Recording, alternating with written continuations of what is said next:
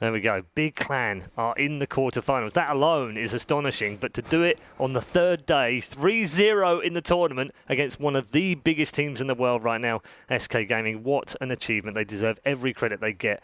The key thing for me here, Yanko, is that all the time we watched them through the minor, all the time we watched them through the offline qualifier, they were smiling. Im Juni 2017 steht der Coach von Big, Alexander Schimanczyk, vor einer großen Aufgabe.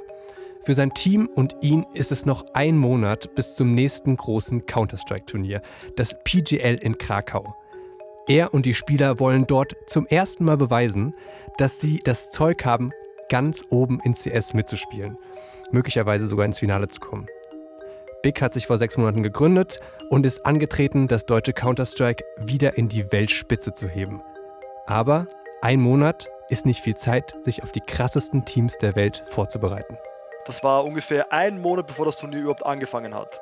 Haben wir uns hingesetzt und dann haben wir eben den Plan geschmiedet, wie wir das äh, Major gewinnen wollen. Zusammen mit dem damaligen Ingame-Leader Gob B versucht Alex eine Idee zu finden, wie Big mit ihrem Spielstil nicht nur gegen einzelne Teams bestehen können, sondern wie sie ihr Counter-Strike als Ganzes optimieren können. Sie suchen also nach einem Schlüssel zum Sieg und Alex schaut sich die Replays der konkurrierenden Teams im Vorfeld an. Er schreibt sich Taktiken raus und Abläufe von den gegnerischen Teams in Tabellen und verschafft sich so Klarheit über seine Gegner. Also wir haben das Meta verallgemeinert zuerst von den Teams. Also wir haben zum Beispiel gesagt, ein Astralis spielt eher ähm, geordnet, ein Fnatic spielt eher chaotisch. Was tun wir gegen chaotisch? Aber ein gutes Counter-Strike ist nicht gut genug für Alex. Er sucht weiter, er gräbt nach diesem Schlüssel. Und gut zwei Wochen vor Bigs erstem Match in Krakau findet er in seinem Datensatz tatsächlich etwas, das ihnen helfen wird, den Traum von der Weltspitze möglich zu machen. Da habe ich mir angeschaut, welche Maps am häufigsten gespielt werden von allen Teams, die dort sind. Und man hat einen gemeinsamen Nenner gefunden diese Woche im Unmuted Podcast die Geschichte hinter Bigs erstem großen Turniererfolg und die Frage, können Daten E-Sports-Matches entscheiden? Willkommen im Unmuted Podcast. Ich bin Yannick Hannebohn. Und ich bin Caspar von Au. Wir sind ein Podcast von Funk, von ARD und ZDF. Statistiken und Spieldaten sind ja Teil der meisten E-Sports-Titel und ich frage mich schon lange, Kaspar, ob sie denn auch spielentscheidend sein können. Davon bin ich felsenfest überzeugt. Interessant, interessant. Was machen also diese AnalystInnen, die sich die großen E-Sports-Teams leisten? Und was wird in Zukunft alles möglich sein? Ich habe für diese Folge mit Menschen gesprochen, die die Leistung ihrer Teams mit Daten optimieren wollen. Unmuted heute Daten im E-Sports.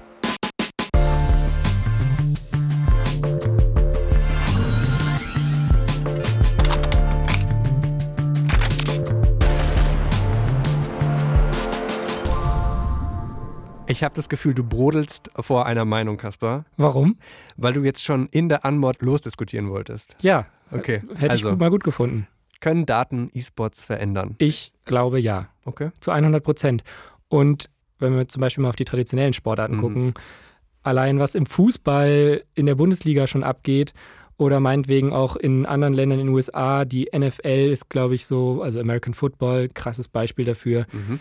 Was da mit Daten passiert im Sport und was die für einen großen Einfluss auf den Ausgang von Partien, Turnieren, Weltmeisterschaften haben. Und Computerspiele haben ja inhärent, die bestehen ja nur aus Daten.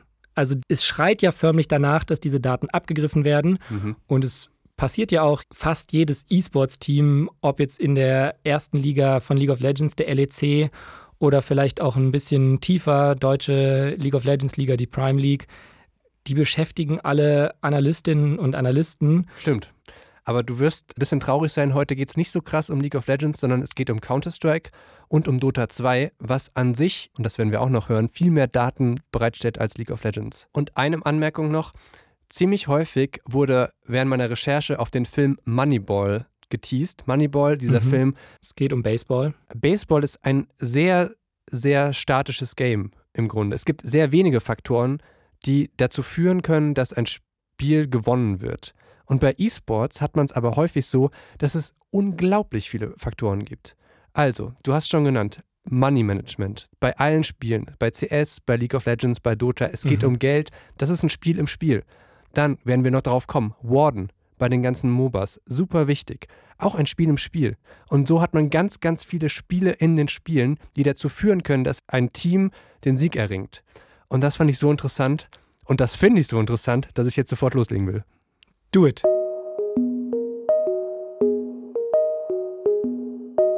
Der erste, der von Alex Fund erfährt, ist der damalige Ingame-Leader von Big, Gob B. Wir saßen einfach auf der, auf der Couch, äh, ganz gechillt, haben ein paar Demos geschaut und, und Gob hat dann gesagt, ja, Alex, ähm, weißt du, welche, weißt du, welche Map soll unsere Map werden? Weißt du, mit welcher Map willst du ähm, das Major gewinnen? Und? Welches ist es geworden? Er kommt gleich. Also erstmal, Datenanalysen sind das eine, aber zum täglichen Brot von so einem Counter-Strike-Coach gehört eigentlich erstmal Enemy Scouting. Also zu schauen, wie der Gegner eine bestimmte Map spielt. Und ich habe von Kakafu, also von Alex Schimanczek, dem Mhm. damaligen Coach von Big, auch mal so eine Analyse bekommen. Ich zeig dir die gerade mal. Ja, das ist so eine Tabelle. Das ist jetzt beispielhaft, da sind zwei Pro-Teams, die hat er gescoutet, indem er einfach die Demos gesehen hat. POV steht für Point of View, also Genau, aus der Ich-Perspektive. genau. Also wir haben hier ein Match von zwei Pro-Teams auf Overpass und da hat das Heimteam erstmal auf der CT-Seite angefangen und dann steht da, okay, sie fangen natürlich an, Klassiker, das kenne ich auch, mit der Pistol Round, Was anderes geht auch nicht in der was ersten eine andere Runde. Geht in der ersten Runde nicht stimmt. Dann Heavy Stack on B-Side, also auf dem Bombenplatz, ist auch schon eine Taktik. Und dazu gibt es noch einen Link. Und wenn du auf den Link klickst, siehst du auch, wie die Aufstellungen der CTs sind. Also da hat Alex sich wirklich ganz genau angeguckt, in der ersten Runde auf Overpass, wie spielt dieses Team? Mhm. Was ist eine mögliche Taktik? 4 auf B könnte man adaptieren und einfach A rennen oder halt Mhm. bewusst auf B schauen, wo sie stehen. Ne? Also alles ist möglich, aber Scouting, nur um das zu verdeutlichen, ist einfach die Arbeit von so einem Coach bei Counter-Strike. Ja, ist ja auch irgendwie logisch. Hat so. aber erstmal nichts mit Daten zu tun. Aber Man man doch, es, Hm? dann würde ich dir widersprechen. Okay. Das sind ja auch schon Daten. es sind also- auch, ja, okay. Es ist nicht die Art von Datenanalyse, die du dir vorgestellt hast. Jedenfalls checkst du auch jetzt schon, dass Alex ein ziemlicher Statistik-Nerd ist. Volle Kanne, ja. Und er hat auch eben nicht nur diese eine Analyse gemacht. Ich wollte genau das, was, was, äh, was du eben, was dich so fasziniert. Ich wollte wirklich aus den Daten das Team, das Team besser machen. Er hat sich auch angesehen, welche Maps bei welchen Gegnern, die sie in Krakau spielen werden, häufig rausgevotet werden. Mhm. Okay. Ich vermute, da hast du auch noch mal eine Datei für mich. Gebe ich dir gerade? Okay, habe ich offen. Also, da steht, Welche Maps votet Face klassischerweise raus und welche Maps pickt Face ganz gerne? mhm. okay, als erstes voten sie zu 85% Kobbel raus. Das heißt, Mhm. korrigiere mich, wenn ich falsch liege, diese Karte wollen sie auf gar keinen Fall spielen. Also Genau. braucht man sie auch nicht trainieren. Zumindest, wenn man davon ausgeht, dass man gegen Face spielt. Und dann geht es um das zweite Veto. Da voten sie am liebsten Cash und Overpass raus zu 42 Prozent Mhm. jeweils. Also auch immerhin Ja. eine ganz deutliche Wahrscheinlichkeit. Das ist jetzt der Datensatz von 2017, muss man dazu sagen. Und zwar Mhm. drei Monate vor dem Turnier. Das heißt, mittlerweile müsste sich das auch nochmal geändert haben, weil sich Roster ja auch ändern und so weiter. Aber ja, ja, das ist ja klar, dass sich das Mhm. wahrscheinlich jede zweite Woche ändert. So Deswegen- wie auch ein Fußballteam mal vom 3-4-3 aufs 4-4-2 umsteigt. Richtig, genau. Sehr gut. Und aber deswegen können wir ja auch jetzt in die Daten gucken. Hier stehen auch unten, weiter unten, wenn du ein bisschen runterscrollst, die besten Maps von Mhm. Face, Nuke und Train. Das heißt wiederum, die sollte man gegen das Team raus. Genau. Okay. Und dann gibt es einen sehr, sehr interessanten Chunk an Maps. Das sind nämlich die sogenannten Average Maps. Und Mhm. weil es eben dieses Veto-System gibt und die besten Maps von jedem Team klassischerweise rausgevotet werden, spielt man häufig so eine Average Map. Und da gibt es zum einen Inferno, Mhm. Overpass, Mirage und Cache. Das sind klassischerweise Maps, wenn man die nicht selber ungerne spielt, können die vorkommen in so einem Match. Okay. Und wenn ich mich jetzt richtig erinnere, spielt Face zu dieser Phase nicht so gerne Overpass und Cash. Die voten sie raus. Also in diesen Average-Durchschnitts-Map-Pool, was vier von sieben Karten sind, fallen zwei auch mehr oder weniger weg. Dann bleiben noch Inferno und Mirage übrig. So, und jetzt sind wir an dem Punkt in dem Podcast angekommen, wo du wie ein Counter-Strike-Trainer denkst. Und der Moment gefällt mir ziemlich, ziemlich gut. Behalte den bitte. Okay, ich versuch's. Weil genau mit diesen Analysen geht Alex dann zum Captain, zu Gob B und präsentiert sein Wissen. Genau das war das. Für jeden war es eine, eine Map, wo sie gesagt haben, ja, okay, wisst ihr, wir nehmen es. Wenn es ankommen sollte, dann nehmen wir es. Und ich habe gesagt, ja, durch meine Analysen will ich mit halt Inferno. Und er hat gesagt, Alex, ich vertraue dir da und let's go. Und dann haben wir angefangen, die Taktik zu kreieren.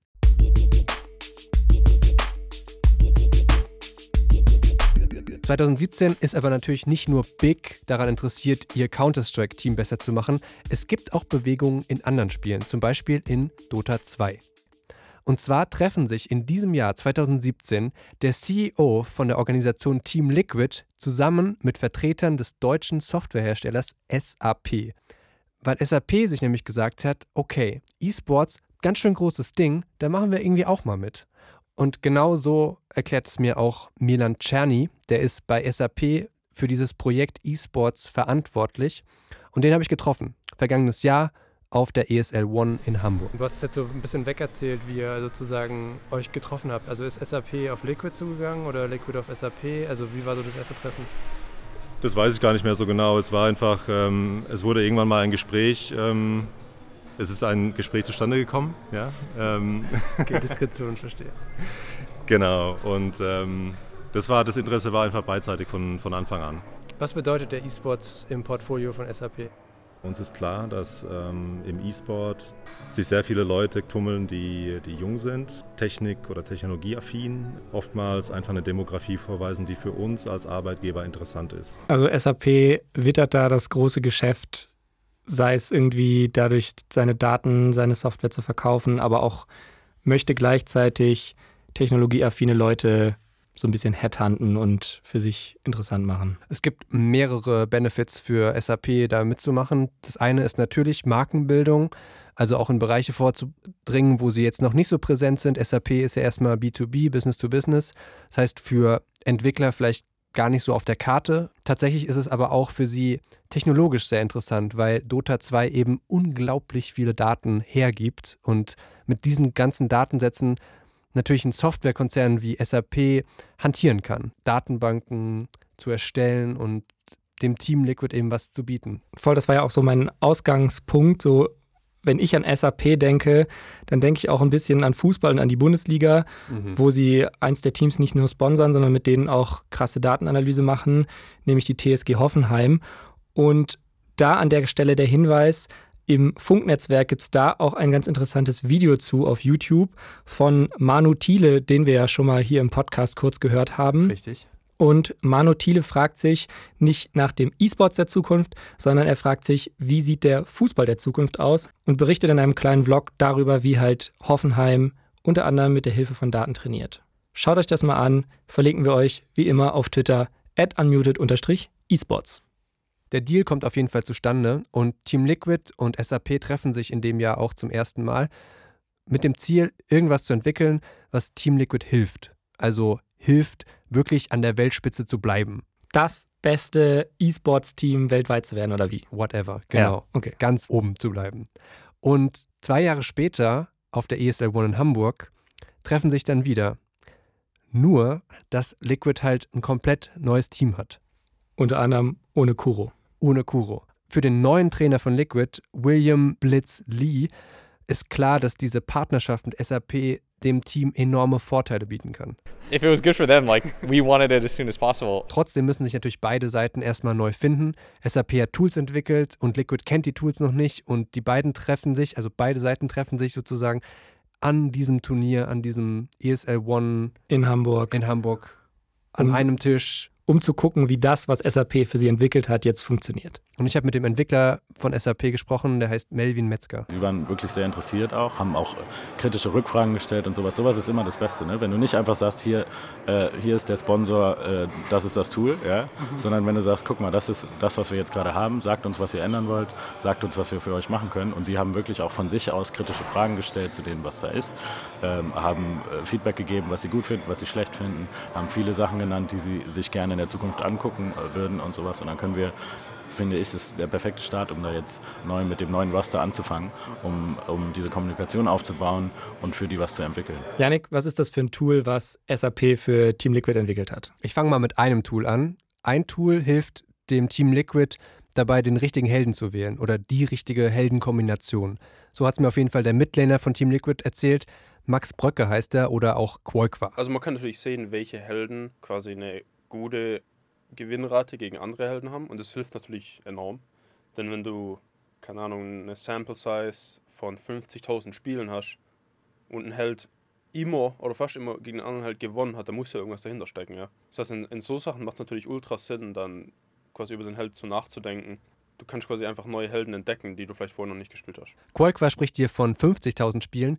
Tatsächlich spricht Melvin, der Entwickler von SAP, sogar von 70.000 Spielen in ihrer Datenbank. Also Dota 2 ist wirklich ein Spiel, was unfassbar viele Daten bereitstellt, for free, muss man dazu sagen, über ihre API.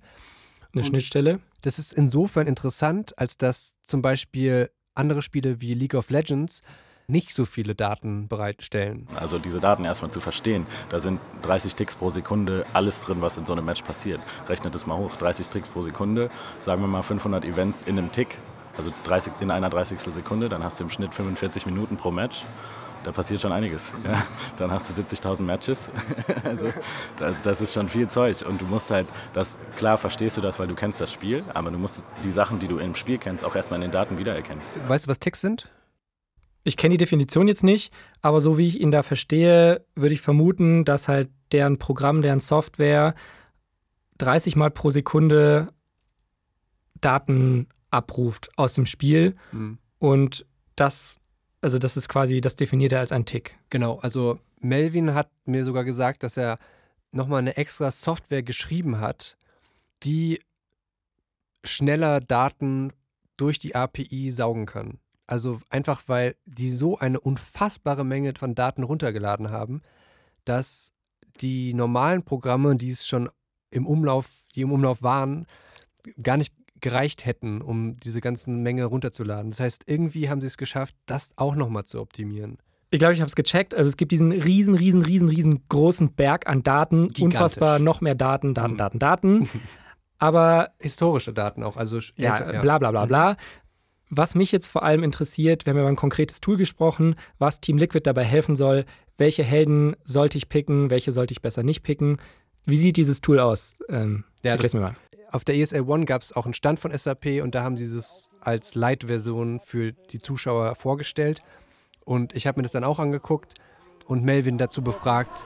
dann siehst du hier drüben, in dieser Anzeige siehst du das, wenn du Outworld Devourer pickst, ist es gut, Earth Spirit mit ihm zu picken, weil die, die hier nah dran sind, haben viele Matches mit ihm zusammengespielt und die, die ein großes Icon haben in dieser Darstellung, haben eine hohe Winrate. Also er hier hat zum Beispiel 55% Winrate, was relativ gut ist. Hier die Außen, die hat 50% Winrate, hat aber nur vier Matches gespielt.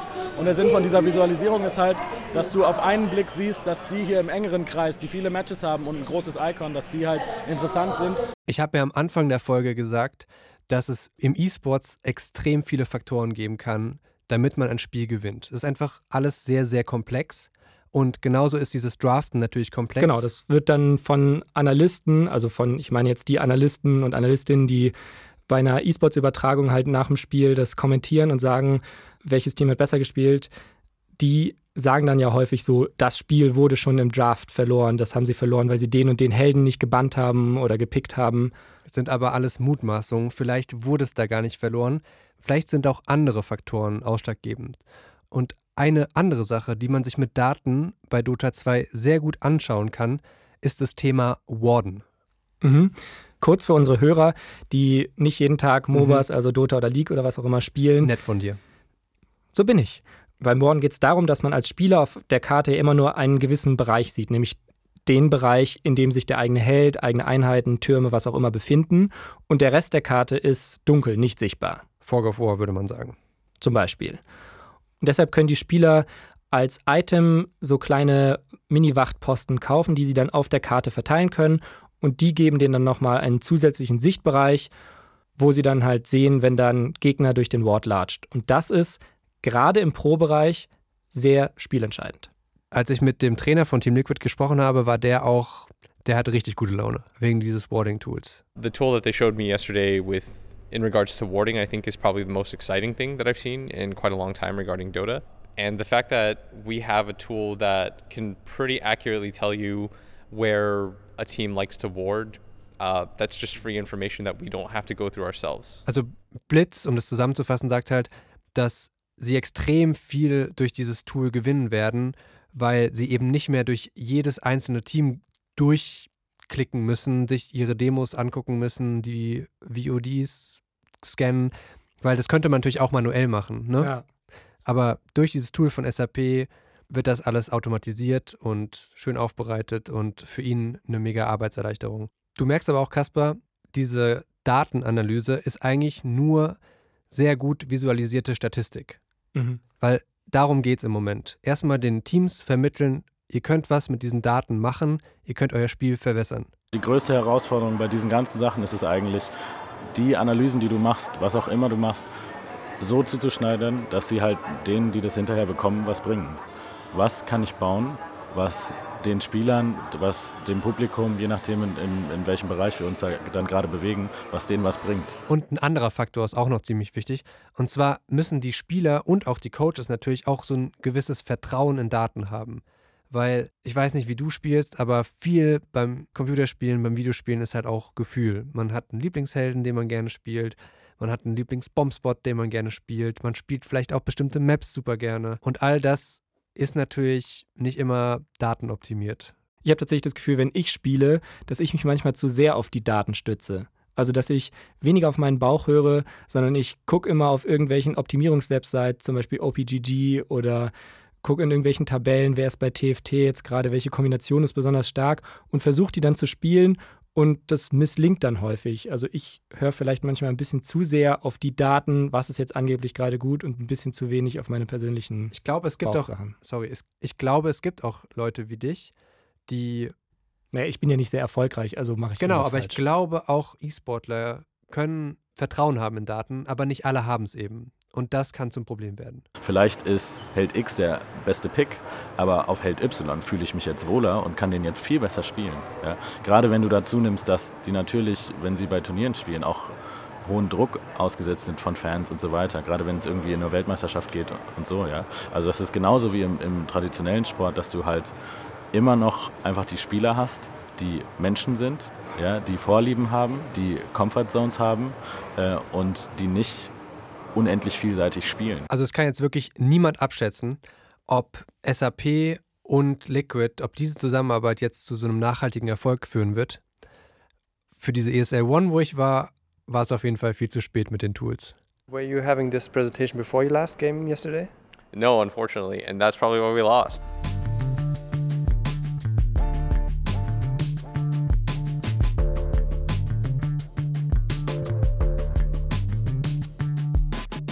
Jetzt hat natürlich nicht jedes Team die Möglichkeit, mit SAP zusammenzuarbeiten.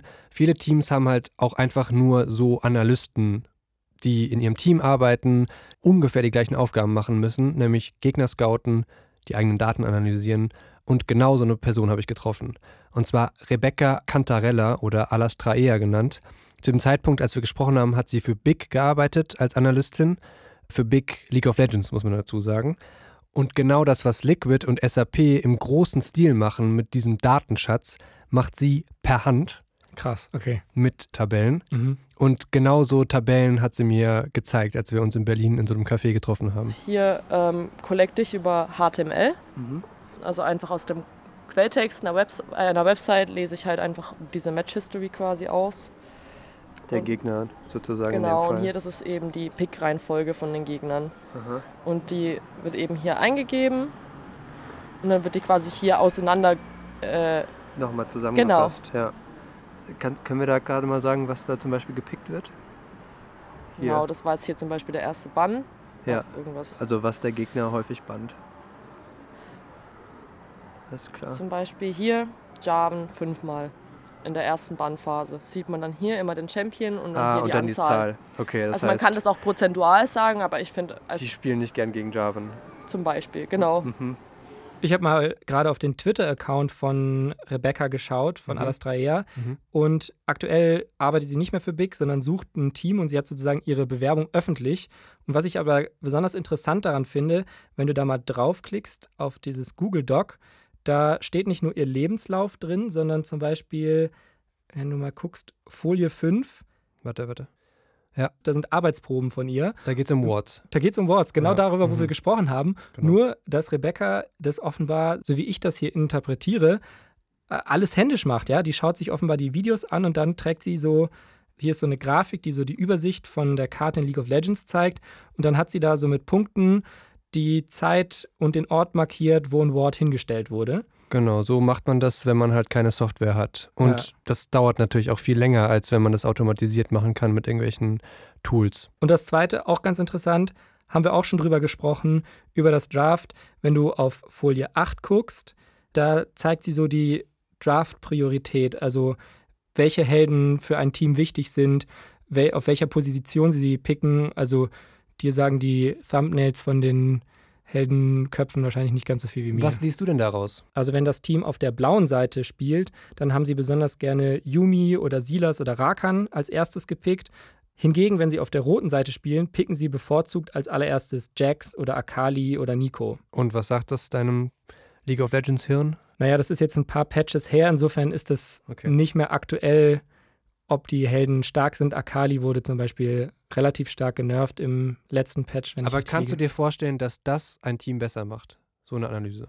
Auf jeden Fall.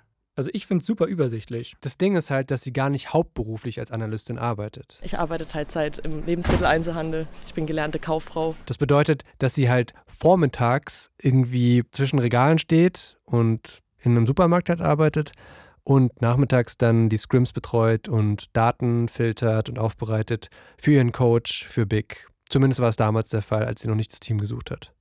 und komme dann nach Hause und dann haben wir eben Scrims und je nachdem, wie ähm, aufmerksam ich da sein muss, mache ich mein Scouting entweder nebenher, davor oder danach, wie sich es halt gerade anbietet. Also was ich da jetzt rausziehe, ist, dass Rebecca irgendwie eher so dem Trainerteam zuarbeitet. Ja, ja, genau.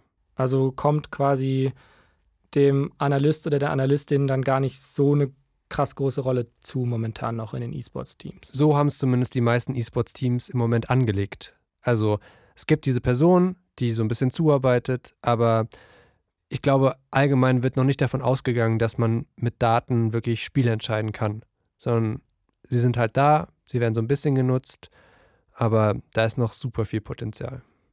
Das hat mich jetzt auch in dem, was wir bisher so gehört haben, echt am meisten überrascht, weil als wir Mhm. über die Recherche geredet haben und dass du das machen willst, da dachte ich so, klar, ey, kein Problem, du findest jetzt bestimmt 15.000 Szenen, wo dir dann irgendjemand sagt, so ja, und genau da haben die Daten uns das Spiel oder das Turnier gewonnen. Ja, es war eine super krass interessante, aber auch langwierige Recherche für mich, weil ich natürlich schon auch Beispiele gesucht habe, wo Teams sagen konnten, hey, ja, da haben wir haben wir einfach geowned, weil wir einfach Insights hatten, die niemand anderes hatte so. Und es ist ja auch so ein bisschen klar, das ist die Geschichte, die ich erzählen wollte so, Mhm. aber die Realität sieht meiner Meinung nach anders aus im Moment. Die Realität ist, Aber ich frage mich halt so, warum? Ja, du hast diesen riesigen Datenschatz, haben wir es ja auch schon in dieser Folge genannt. Du hast so viele Daten, warum werden die nicht besser genutzt? Also ich meine, im Fußball wird es ja auch gemacht. So klar, im Fußball ist wahrscheinlich noch mal sehr, sehr viel mehr Geld drin als im E-Sports. Es ist wahrscheinlich auch einfach eine Geld-, eine Organisationsfrage. Trotzdem, die Daten sind da und hm, keiner nutzt sie. Also gute ITler kosten halt auch eine Stange Geld. Diese Sache mit SAP und so weiter, das ist auch schon sehr ja, praktisch gewesen, ne? dass da gerade auch ein Unternehmen mit rein wollte und wahrscheinlich auch so ein bisschen selber mit Kohle reinbuttert, dass die da mitmachen dürfen quasi. Wenn du jetzt nicht so ein gutes Team bist, dann müsstest du da Geld in die Hand nehmen und musst halt Leute Vollzeit beschäftigen. Und nicht alle E-Sports-Teams machen halt gerade schwarze Zahlen. Es ist natürlich auch so ein bisschen E-Sports-Romantik mit dabei, wenn ich mir das jetzt so vorstelle, dass sie die Daten händisch daraus ziehen. Das ist natürlich irgendwie keine Ahnung, ich bin selber so ein Typ, der sich gerne so Datentabellen anschaut und Zusammenhänge da rausliest, wenn es irgendwie geht. Also um Gottes Willen, ich bin kein gelernter Statistiker oder sowas. Aber wenn Machst ich auch nicht in Einstellen, keine Angst. wenn ich so die Excel-Tabelle so angucke, vorhin vom, von Bigs Trainer Von Alex. Alex Kakafu, mega geil, finde ich mega faszinierend. Und das hast du natürlich nicht, wenn das so eine Software für dich macht. Klar, hast du dann am Ende irgendwie ein fancy Ergebnis, sieht auch geil aus. Aber gerade so, Doch, es das gibt ist da so- mittlerweile Software auch. Tatsächlich, Ja, ja, gerade um diese. Demo zu analysieren, ne, also die Geschichte, die wir erzählt haben, stammt von 2017. Wir haben jetzt drei Jahre später, da haben sich auch schon viele Organisationen und kleinere Entwicklerteams zusammengetan und haben Software entwickelt, um das Demo-Review einfacher zu machen, um Aufstellungen schneller zu erfassen. Da ist viel, glaube ich, so in der Mache und ich bin mir ziemlich sicher, dass wir in einem Jahr eine noch geilere Geschichte erzählen könnten. okay, dann machen wir das doch einfach. Yannick, du hast hiermit offiziell von mir den Auftrag. Ich weiß, ich bin dazu gar nicht befugt, dich zu beauftragen, aber okay. ich wünsche mir von dir, dass du nächstes Jahr diese Datengeschichte nochmal aufgreifst und dann uns irgendein Team präsentierst, das vielleicht die Worlds 2020 in League of Legends aufgrund von irgendwelchen krassen Daten gewonnen hat. Ich glaube, du wärst nicht der Einzige, der diese Geschichte gern hören würde. Stimmt. Aber vorher will ich noch eine ganz andere Geschichte von dir hören, die mir wirklich unter den Nägeln brennt. Mhm. Was ist denn jetzt eigentlich bei Big vor zwei Jahren rausgekommen? Hat das was gebracht, dass sie sich auf Inferno festgelegt haben? Das kommt jetzt.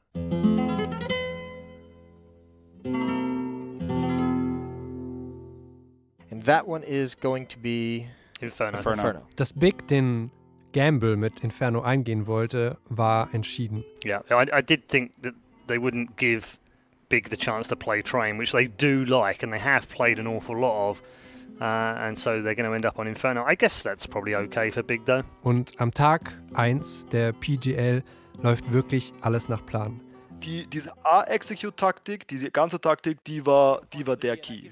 Weil kein Team konnte den aufhalten. Immer als wir ihn gespielt haben, hat er funktioniert. Jeder war blind, jeder hat gebrannt, Laufe gewann, muah, perfekt. And it's the win for Big. They'll go 1 0 against FaZe Clan.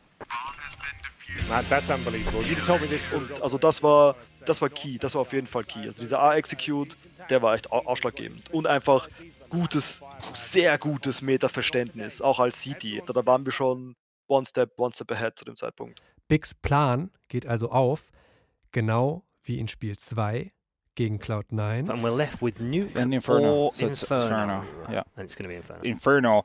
I think it's a gift for Big. Das Witzige ist, sogar der A-Execute hat Cloud9 geheißen dann bei uns und, und Face war auch eine, eine Taktik, die wir eben gespielt haben, weil, wie, wie du gesagt hast, man schaut sich schon, genau wie du es beschrieben hast, man schaut sich die Teams an, die gut sind und du machst dann eine Strategie gegen ihre Aufstellung. Und dann war das im Endeffekt, wir, wir spielen Face, weil es klappt gegen diese Aufstellung gut, wir spielen Cloud9, es klappt gegen die Aufstellung gut. Und auch im dritten Match Big actually had to gamble and, and veto, let SK veto Nuke here. And the question is whether these teams will play anything besides Inferno. The answer is not. Das ist Best Case Szenario. Das geht's, gibt Wissen, dann geht's los. ist Ey, erklär nochmal die erste Equip, okay? Letztlich gewinnen sie alle drei Matches auf Inferno. Mit 3 zu 0 zieht Big in die Playoffs ein. Das erste deutsche Team seit zwei Jahren, das es auf einen Major Playoff schafft. Und gleichzeitig erreichen sie durch diese Siege den sogenannten Legendenstatus. Sie sind damit also unter den besten Teams der Welt angekommen. Kleine Fußnote, Natürlich, lustigerweise haben wir dann im Achtelfinale Inferno verloren. Da sieht man auch wieder, vielleicht hat das Team hat dann die drei Demos eben gesehen und unser Meta verstanden und dann eben auch gekontert. Also, sag ja, also vielleicht ähm, ist das eben so super dynamisch, dass man innerhalb von eben drei Demos das äh, outfigern kann. Aber, aber ja, das ist eine andere Story. Nächste Woche bei uns im Podcast erzählen wir eine andere Geschichte, und zwar die Geschichte von Musik im E-Sports, unter anderem mit diesem Song.